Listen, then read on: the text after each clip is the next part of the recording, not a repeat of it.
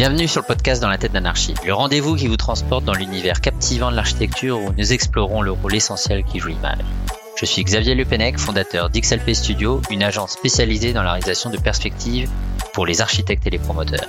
Dans ce podcast, nous partons à la rencontre d'architectes qui partagent leur histoire, leur inspiration et nous racontent comment ils utilisent la magie d'image. Si cet épisode te plaît, tu peux le partager en le taguant ou lui laisser 5 étoiles sur Apple Podcast. Merci d'être avec moi aujourd'hui et maintenant, place aux artistes. Chers auditeurs, c'est un grand plaisir de vous retrouver aujourd'hui en compagnie de Sophia Verguin et Sylvain Van Rechen. Bonjour Sophia. Bonjour, Sylvain. Bonjour. Bienvenue dans la tête d'anarchie. Sophia, Sylvain, vous êtes architecte, vous travaillez au sein de l'agence qui s'appelle Arte Charpentier et qui existe depuis 1969, c'est bien ça? Oui, alors euh, l'agence Arte Charpentier donc, a été fondée en 1969 par Jean-Marie Charpentier, donc qui porté, euh, voilà, porté le nom de, de l'agence. Euh, Arte, c'est architecture, recherche, technique et environnement, donc quelques mhm. thèmes qui, euh, qui voilà font écho à pas mal de notre travail de ces 54 dernières années. Euh, l'agence Arte Charpentier, donc voilà, était connue en 1969 à l'origine sur le, travail des villes nouvelles et le travail du logement.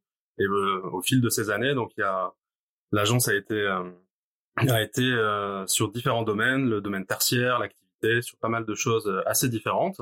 Et aujourd'hui, si, si voilà, on parle un peu des moments clés de l'agence, on se retrouve mhm. dans une phase depuis un certain nombre d'années de, de, diversification de nos métiers. Et c'est quelque chose que qu'on continue, qu'on poursuit pour aller dans des nouveaux domaines, dans des, des nouveaux marchés. Et donc c'est une phase assez enthousiasmante. Voilà. Bon, merci pour euh, présentation d'Arte et Charpentier. Pouvez-vous nous parler de votre parcours? Peut-être Sophia, vas-y. Je travaille au pôle recherche et innovation. Je suis architecte de formation, euh, donc euh, avec une HMO, et euh, actuellement je réalise une thèse sur la question du renouvellement urbain des centres commerciaux.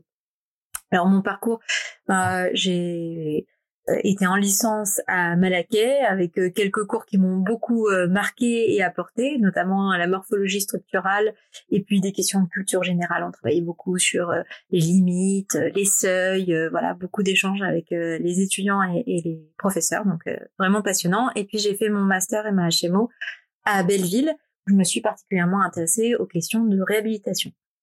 pour pour ma part, donc moi je suis je suis architecte euh, et donc j'ai fait euh, l'école d'architecture de Marne-la-Vallée. Donc ce qu'il faut savoir, c'est que mon père était menuisier et ma mère informaticienne. Donc en fait, le métier d'architecture, euh, on est vraiment pile poil entre les deux, entre la matière et l'ordinateur. Et donc c'est c'est quelque chose qui m'a toujours passionné. Et donc l'école d'architecture de, de Marne-la-Vallée, c'est l'école de la ville et des, des, territoires, pardon. la ville et des territoires, ben voilà, c'est une échelle qu'on traite de façon assez significative à l'agence. Donc c'est toujours euh, travailler du détail au territoire et c'est quelque chose qu'on retrouve dans, dans pas mal de nos opérations.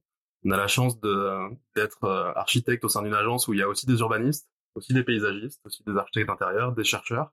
Donc c'est euh, très enthousiasmant. Et voilà, moi ce qui m'intéresse en tant qu'architecte, c'est de, de pouvoir toucher à ces, ces, différentes échelles, ces différents types de projets. On fait ce qu'on fait à l'agence et c'est ce que j'ai pu que j'ai pu faire depuis mon, arrivée il y a bientôt dix ans euh, à l'agence, c'est des typologies de projets différents, des projets de bureau, de l'hôtellerie, du logement, de, des projets de santé un peu plus récemment, un domaine dans lequel on est on a on est revenu euh, après quelques années sur lequel euh, on n'avait pas eu l'opportunité de travailler sur sur ça, des projets de commerce, de transformation d'actifs de, de toutes sortes. Et aujourd'hui, c'est quelque chose qui nous passionne assez largement avec euh, avec tous les architectes de l'agence et tous les tous les métiers. Merci. Tu as commencé à en parler et quand et pourquoi avez-vous intégré la régence euh, Arte Charpentier? Ben, du coup moi je suis sorti de l'école et j'ai eu la chance d'être euh, d'abord en stage et puis ensuite de, de, poursuivre. Donc moi c'est ma première agence. J'ai eu la l'opportunité de travailler dans ce dans ce cadre-là depuis ma sortie d'école et de d'apprendre, de, de, grandir avec l'agence, avec ses méthodes. On est une agence qui partage énormément, sur lequel euh, la transversalité, euh, c'est vraiment quelque chose qui est important pour nous. Et euh, c'en est l'exemple aujourd'hui. donc voilà, avec Sophia, on est on est à vous parler pour ce pour ce podcast en tant qu'architecte, en tant que salarié dans cette dans cette aventure collective qui est l'agence. Et en fait, on représente finalement aussi une philosophie de l'agence qui est donc assez transversale, qui travaille comme euh, comme Sylvain l'a dit à toutes les échelles et qui euh, prend en compte vraiment euh, les et qui valorise on va dire le, le travail de chacun et, et, les intentions et le développement aussi personnelle et professionnelle de, chacun. Donc c'est vraiment assez excitant de, de, travailler dans cet environnement. On met beaucoup d'Arte partout. Alors on a des Arte Lab, des Arte Green, des Arte, pas mal de choses, mais voilà. Le, le, point commun entre tout ça, c'est qu'on est dans le partage, on est dans l'échange. Nos Arte Lab, ben voilà, c'est des, des moments sur lesquels on a l'opportunité de, de, travailler avec tous les tous les métiers de l'agence, d'échanger sur un projet et d'essayer d'aller toujours vers des projets plus vertueux et plus plus engageants pour de pour demain. Et moi, du coup, si je réponds à ta question, il y a aussi euh, mon intérêt pour l'agence, c'était donc comme euh, Sylvain l'a dit, dans Arte, il y a euh, il y a recherche, architecture, recherche, technique, environnement.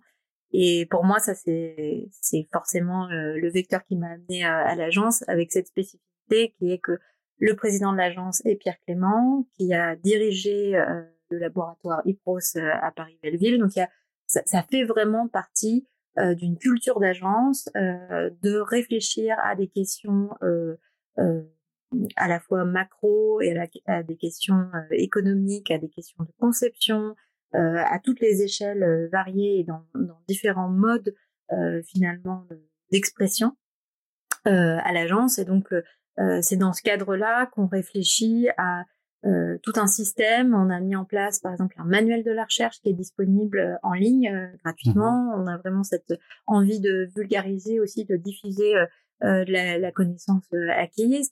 On a aussi développé un podcast qui s'appelle l'écho des villes et qui fait intervenir des chercheurs et puis des concepteurs, conceptrices à agence, les échelles paysage, architecture intérieure, architecture et urbanisme donc euh, voilà, ça c'est c'est un point euh, très important dans la réflexion globale euh, de l'agence.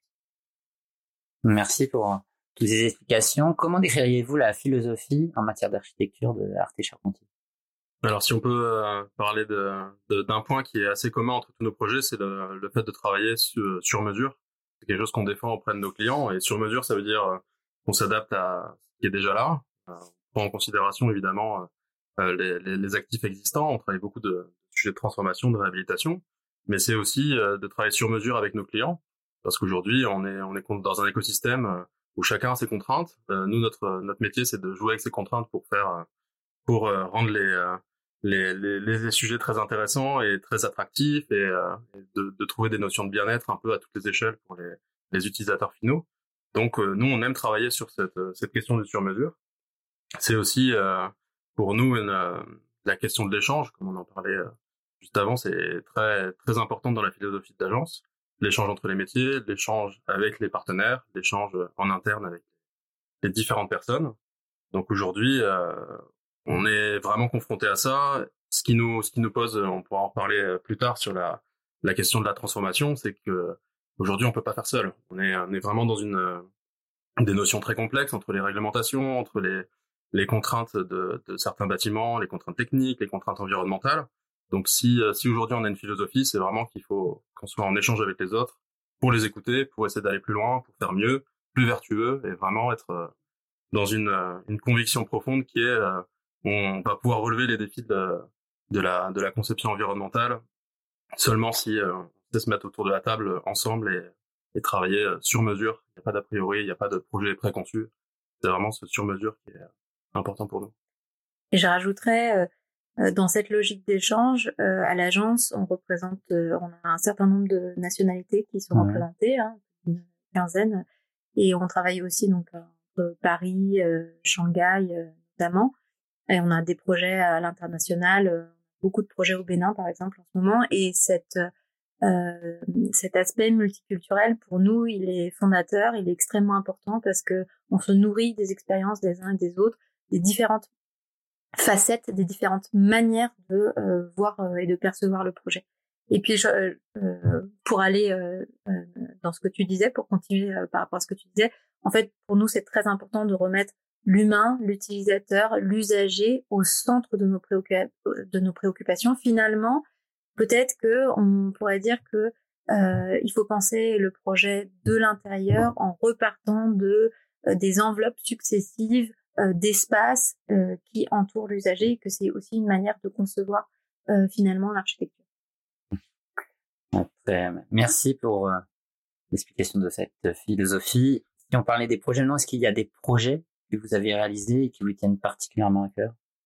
Bah alors évidemment, quand on, quand on intervient sur différents domaines, comme on a la chance de le faire à l'agence, euh, citer un projet en particulier, c'est pas facile. C'est pas facile, hein, voilà. Mais si, si on parle de, de quelques projets clés qu'on qu'on a eu l'occasion de, de, travailler récemment, on peut parler du centre de recherche et innovation de Danone, donc sur le plateau de Saclay, qui est un bâtiment de donc qu'on a fait pour l'utilisateur en direct. Donc là, encore une fois, cette question du sur-mesure, ben là, on a travaillé en, quelque chose de d'adapté à la philosophie du client. Et donc, on a eu la chance de travailler avec le groupe Danone sur euh, sur un projet euh, vertueux d'un point de vue carbone. Donc, c'est un projet qui est BBCA. C'est un projet qui a eu un certain nombre de prix et notamment le, prix coup de cœur du CIMI euh, récemment. Donc ça, c'est un projet assez pilote sur, le, sur la question du, du bas carbone pour pour l'agence. C'est un sujet qui n'était pas simple, un sujet d'industrie et en même temps de laboratoire, en même temps de bureau, un sujet dans lequel ben, différents mondes se, se côtoient et, et on a eu l'occasion de travailler avec nos paysagistes, avec nos architectes d'intérieur, sur ce, ce sujet assez euh, remarquable. À une toute autre échelle, on a, on a eu l'occasion de travailler depuis une, quinzaine d'années sur un, la ZAC Victor Hugo à Bagneux. Et donc là, on est à l'échelle du territoire. Là, on est à l'échelle de la concertation, du travail avec les habitants, euh, du travail avec euh, les différents promoteurs, aménageurs, avec la, puissance publique et avec jusqu'à l'utilisateur final. On a même nos paysagistes qui ont été faire des, des ateliers de, de travail le week-end pour fabriquer du mobilier avec les habitants. Voilà, pour euh, vraiment que les, les habitants s'approprient cette, ce nouvel espace. À d'autres échelles, on travaille des sujets de réhabilitation. On pourrait citer le projet de, du 185 avenue Charles de Gaulle à Neuilly. Donc, il y a un sujet sur lequel, voilà, on est venu transformer un actif euh, de bureau existant pour retrouver euh, une attractivité pour pour des usagers de de, de bureaux post-Covid. Voilà, mmh quand on est quand on a tous été habitués à travailler depuis chez soi, ben il faut retrouver une forme d'attractivité pour les faire revenir au, au bureau. Donc nos, nos, équipes ont réussi à travailler sur de sur de l'atypique, sur des euh, des endroits de partage, des endroits sur lesquels euh, chacun des, euh, des, des, utilisateurs du bâtiment va pouvoir venir partager avec ses collègues, aller en toiture, occuper les toitures terrasses, aller dans des espaces communs de, de travail. Ça, c'est quelque chose qu'on a eu l'occasion de travailler aussi. Euh, un autre projet assez assez pilote aussi qu'on qu'on a eu l'occasion de travailler à l'agence, c'est la, la tour à énergie positive qu'on a livré récemment à Dijon pour le groupe Elitis. Donc, ce qu'il faut savoir, c'est que c'est la deuxième tour à énergie positive qu'on fait à Dijon. La première étant un, bâtiment de bureau, donc qui a été le siège pendant quelques années de, du groupe Elitis. Et aujourd'hui, c'est un projet mixte euh, qui est euh, une tour euh, énergie positive de logement en accession avec un socle de bureau et une partie de logement social aussi qui bénéficie de ce travail d'énergie positive. Et pour finir, peut-être avec un panel de, de, de projets, bon, on a essayé d'être le plus représentatif, mais euh, on travaille vraiment sur plein de choses. On pourrait parler d'un temps plein doux qu'on fait à Bussy-Saint-Georges, on pourrait mm. parler d'une école de cuisine qu'on a fait à Meudon. Mais je finirai par euh, le projet du campus Éclat à Palaiso, qui est aujourd'hui le, le, le, campus euh, euh en co-living, donc qui accueille entre 1500 1600 étudiants, voilà, mm-hmm. qui est un, un bâtiment de d'hébergement donc pour ces pour ces étudiants. C'est une opportunité pour nous ce projet parce que ça a été un projet qui a été conçu en bureau à l'origine sur lequel qu'on a retransformé euh, dans, le, dans le projet pour euh, devenir des, des résidences étudiantes. Donc aujourd'hui, c'est quelque chose qu'on retrouve beaucoup dans le marché, euh, ce type de ce type de projet, avec le nombre de projets de bureaux qui sont aujourd'hui un peu plantés. c'est une des opportunités de travailler sur la résidence et notamment la résidence étudiante. Et aujourd'hui, c'est le campus campus étudiant le plus le plus grand d'Europe. Alors c'est ce qu'on ce qu'on nous a dit. Hein. Faudra qu'on vérifie si si c'est si c'est vraiment le cas, mais c'est c'est voilà, c'est un c'est un monde dans lequel les étudiants ont presque 4000 mètres carrés d'espace commun, rez-de-chaussée, sur lequel ils peuvent partager. Ils ont en même temps leur espace d'intimité. Et encore une fois, comme euh, la plupart de nos projets, ben c'est euh, un projet partagé entre nos différents métiers, nos équipes d'architecture, les équipes d'architecture intérieure qui ont été jusqu'au travail du mobilier, de la signalétique intérieure, les équipes de paysage, et à l'échelle urbaine, voilà, euh, nos équipes d'urbanistes qui ont pu travailler là-dessus. Donc voilà, plein de choses passionnantes. C'est des beaux projets, merci pour cette belle description. Maintenant, on va parler de l'image. Est-ce que l'image, la perspective est importante pour votre agence? Oui, c'est assez fondamental. Euh, pour nous, euh, de toute façon, l'image oriente la réception du projet, euh, que ce soit pendant la phase de conception ou après, pendant sa réception. vous l'avez évoqué dans un, vous l'avez évoqué dans un, des podcasts avec Michel Raymond notamment, qui parle de cette distance entre réception et mmh. réception de l'image et réel, et du besoin en fait de visiter les espaces pour vraiment les comprendre et les percevoir. Et aujourd'hui, avec euh, l'intelligence artificielle, se pose ou euh, continue de se poser la question du, finalement du degré de dissonance qu'on va avoir entre les, le réel et l'image projectuelle. C'est-à-dire que parfois, on va avoir euh, l'impression, avec une perspective, euh, on, va avoir du mal à savoir finalement si c'est une photo ou si c'est euh, une perspective, une, une, image projetée. Et donc ça, ça crée euh, ce sentiment de dissonance sur qu'est-ce que c'est que l'authenticité, est-ce que c'est ça, je vais vraiment pouvoir euh, aller voir, euh, est-ce que ça va correspondre à la réalité ou pas. Et pour nous, ça, ça c'est intéressant comme euh, finalement comme travail, euh, comme réflexion qu'on peut avoir euh, sur la perspective, parce que finalement c'est un des modus operandi du projet. Et puis on peut poursuivre un peu sur la question de la réalité, aujourd'hui nous à l'agence on a l'habitude de traiter nos perspectives au plus proche de ce qu'est le projet, au plus proche de la réalité. On essaye d'être en cohérence avec le projet qu'on propose, de pas vendre du rêve euh, inutilement à, à, des élus, à des voilà, à des, à des promoteurs, à des partenaires. Aujourd'hui, l'idée c'est vraiment d'être au plus proche de ce qu'on va pouvoir proposer en termes d'architecture. Et c'est vrai qu'on a fait le travail récemment de, de comparer sur certains nombre de, de nos projets euh, la perspective du concours et la réalisation. Et voilà, on est, on a vraiment cette philosophie d'être au plus proche entre entre les deux et d'avoir de garder cette cohérence tout au fil du projet. L'idée aussi pour nous, c'est que une image, il faut qu'elle exprime comme un, un concept. Mmh. Et le risque à, à être trop réel, c'est de, de, perdre un peu euh, de ce concept-là au, profit d'une hyper d'un hyper réalisme. Euh, moi, j'ai une anecdote comme ça, un, client qui nous, qui nous faisait des commentaires sur les perspectives au moment où on lui demandait, et les commentaires qu'il faisait, c'était plutôt sur la couleur des chaussettes de la personne au premier plan plutôt que sur le projet. Bon, faut vraiment pas qu'on en arrive dans ce niveau de, de détail. L'idée, c'est quand même de d'exprimer un concept, un projet, euh, et de et de d'exprimer à travers cette image euh, ce qu'on veut qu'on veut faire de, de ce projet. Donc euh, ça c'est vraiment quelque chose qui nous qui nous tient à cœur. Après quand on dit vendre du rêve, c'est vrai qu'un certain nombre de fois on met artificiellement beaucoup de paysages sur nos images pour pour rendre l'acceptabilité du projet un peu plus importante. nous on a la chance d'avoir les paysagistes en interne, donc on essaye d'être également plus proche du, du réel et de ce qu'on va pouvoir proposer. Donc il y aura deux questions de mettre du verre partout. L'idée c'est vraiment d'avoir du verre là où c'est pertinent et que ce verre-là il ait du sens derrière et que ce soit des, des euh, vraiment le, le projet paysager qui est euh, conçu avec nos avec nos équipes internes. c'est avoir de la végétation où le projet le prévoit, pas juste, euh, poser la, la, végétation sur l'image. Mm, mm. Est-ce que l'image vous aide aussi dans le développement d'un projet avec vos clients? Alors ça, c'est vrai que l'image, ça nous aide beaucoup c'est quelque chose, c'est un outil qu'on au quotidien, mais il faut savoir l'utiliser avec euh, avec finesse. Il faut pas aller trop dans le détail, trop en amont, justement, mm-hmm. pour euh, rester à l'échelle du concept et permettre de prendre des décisions au fil de l'eau. Euh, donc certaines fois, il vaut mieux suggérer des choses que les montrer réellement et trop précisément. Et donc, euh, aux différents stades du projet, ben, soit on travaille en interne avec quelques images conceptuelles, soit on va jusqu'à travailler avec des partenaires à l'extérieur, à l'extérieur pour aller un peu plus dans le détail, mais c'est sûr qu'à chaque étape du projet, avec nos partenaires euh, euh de, des équipes, avec euh, les promoteurs, avec les, mairies, avec les usagers, c'est toujours un vecteur de, communication très important.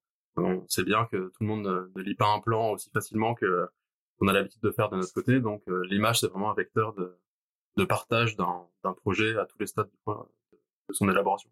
Finalement, c'est un travail d'orientation dans le sens où il y avait un, joli mot de Godard qui parlait du cinéma et du documentaire et comme quoi de toute façon toute caméra positionnée dans l'espace c'est déjà un choix et c'est déjà un point de vue et c'est déjà finalement un discours sur ce qu'on est en train de voir. moi j'aime bien cette idée-là parce que euh, nous, en tant que concepteurs, on a des intentions et euh, l'image doit aussi servir euh, finalement une intention plus importante enfin qui, qui est euh, qui est celle euh, au profit du projet. Euh, donc là, je mets pas de hiérarchie entre les mmh acteurs, je mets je, je, dis simplement que l'architecte est garant d'un certain nombre de contraintes et d'opportunités et du coup aussi faire le choix de certaines images, c'est mettre en valeur certaines choses et donc c'est important aussi euh, d'avoir cette, idée-là en tête et que on ne montre pas tout, on a euh, le positionnement qu'on va avoir, etc. Donc ça c'est très important aussi euh, euh, dans la réception qu'on va avoir de cette image. Finalement, qu'est-ce qu'on cherche à montrer par l'image? Et on va pas euh, avoir forcément le même discours et la même représentation en fonction des acteurs qu'on va qu'on va avoir en présence. Un exemple, nous on travaille beaucoup, euh, comme euh, Sylvain l'évoquait, sur la concertation. On a beaucoup de méthodes participatives et pour nous, l'image dans ce cas-là est aussi un vecteur de discussion, de dialogue, etc.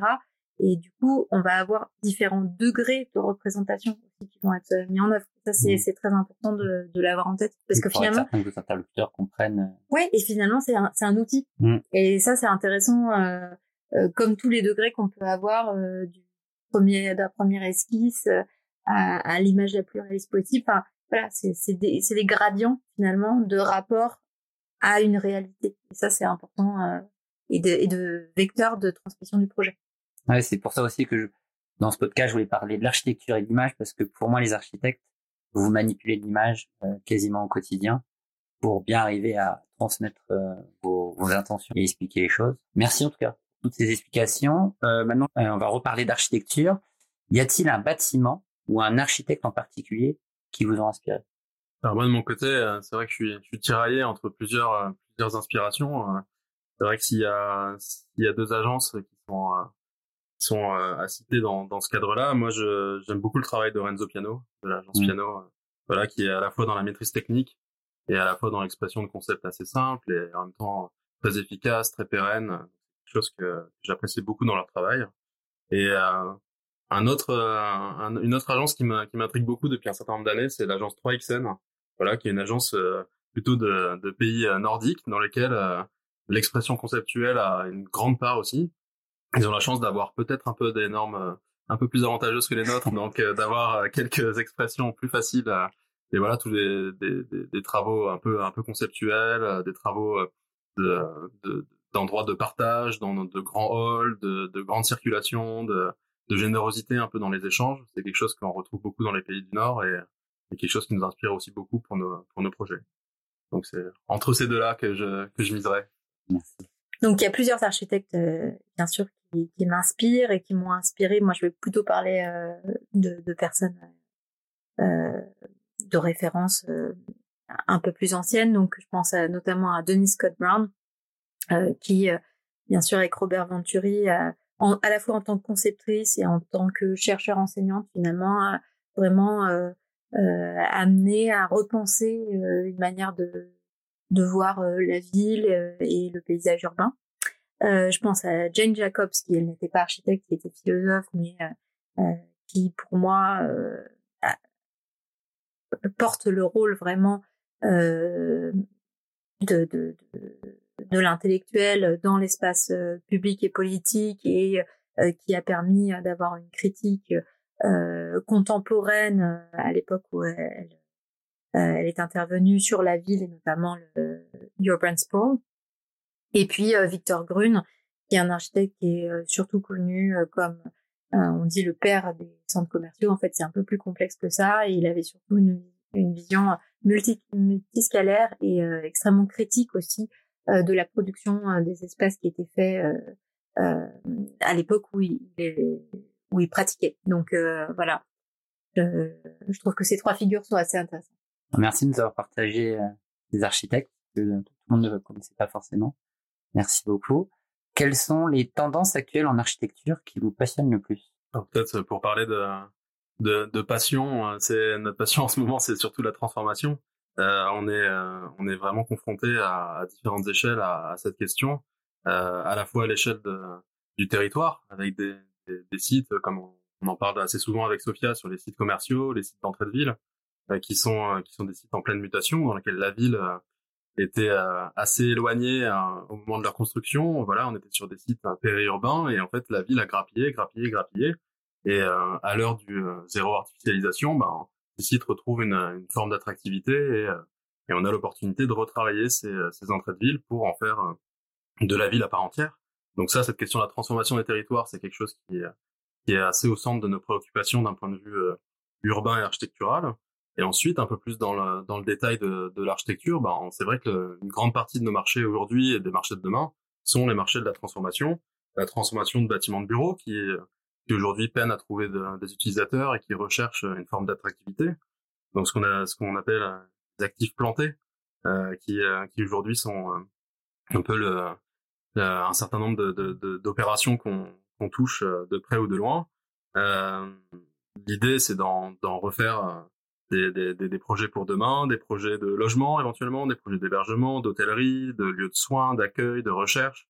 Euh, la liste des potentiels est un peu un peu infinie, mais l'important c'est voilà, c'est de, de, faire avec le, le déjà là. Euh, tout ce qui est déjà construit. Euh, si on a l'opportunité de de le retravailler pour que ça ait du sens de, de le conserver, c'est quelque chose qu'on qu'on met au centre de notre de notre activité. on a une conviction, voilà, c'est celle que Aujourd'hui, on peut plus se permettre de détruire des bâtiments comme ça, on peut plus se permettre de ne pas prendre en compte la, la, question du carbone.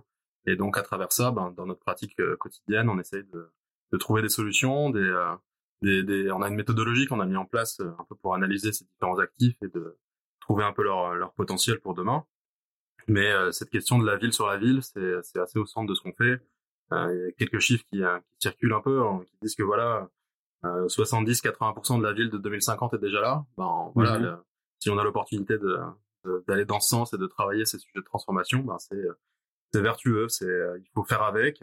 Euh, on essaye de, de, faire au quotidien, sur mesure, parce que c'est quelque chose. Hein, il faut vraiment rentrer dans le vif des sujets pour savoir qu'est-ce qu'on peut en tirer et saisir l'opportunité de retravailler ces bâtiments pour faire mieux. Voilà. Chose qui nous tient à cœur. Peut-être pour dézoomer du coup par rapport à ce que dit Sylvain, Mmh J'aime bien reprendre le concept euh, de territoire chez Bruno Latour. En fait, pour euh, Bruno Latour, le territoire, c'est pas simplement l'espace, euh, un espace déterminé, c'est aussi ce dont on dépend. Et j'aime bien cette image parce que finalement, ça permet de recomposer toute l'image mentale qu'on a sur les questions environnementales, sociétales et autres. Et pour ça, c'est important de considérer que le, le, sol, le territoire le, sur lequel on, on s'implante, euh, finalement, il a une épaisseur. Euh, c'est un concept aussi qu'on appelle la zone critique. Mais euh, cette épaisseur-là, ça veut dire que euh, elle nous permet euh, à la fois de nous implanter, d'avoir un bâtiment, mais mmh. aussi d'être une ressource pour créer de la matière, des matériaux qu'on va pouvoir réutiliser dans nos conceptions, mais aussi être euh, une, justement une épaisseur, une matière à euh, valoriser et euh, à faire vivre. Je pense à tout ce qui est question d'eau, de ruissellement, de, de perméabilité du sol.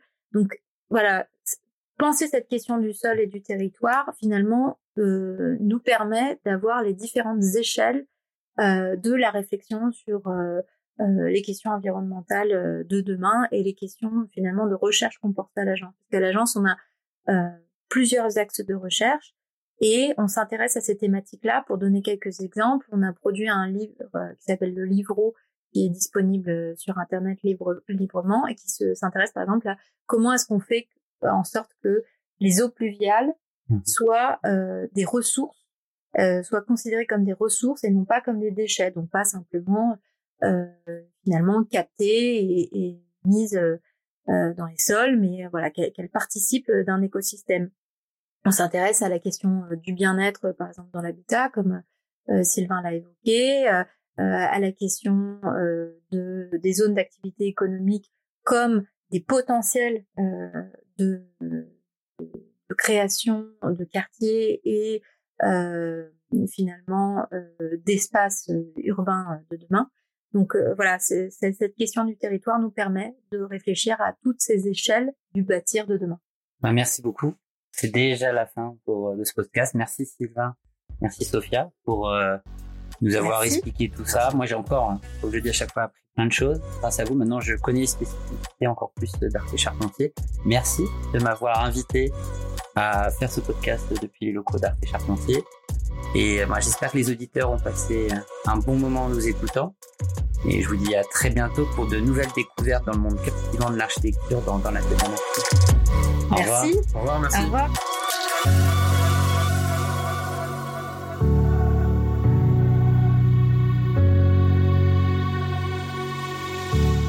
Si tu as écouté ce podcast jusqu'ici, c'est certainement que tu as apprécié cet épisode.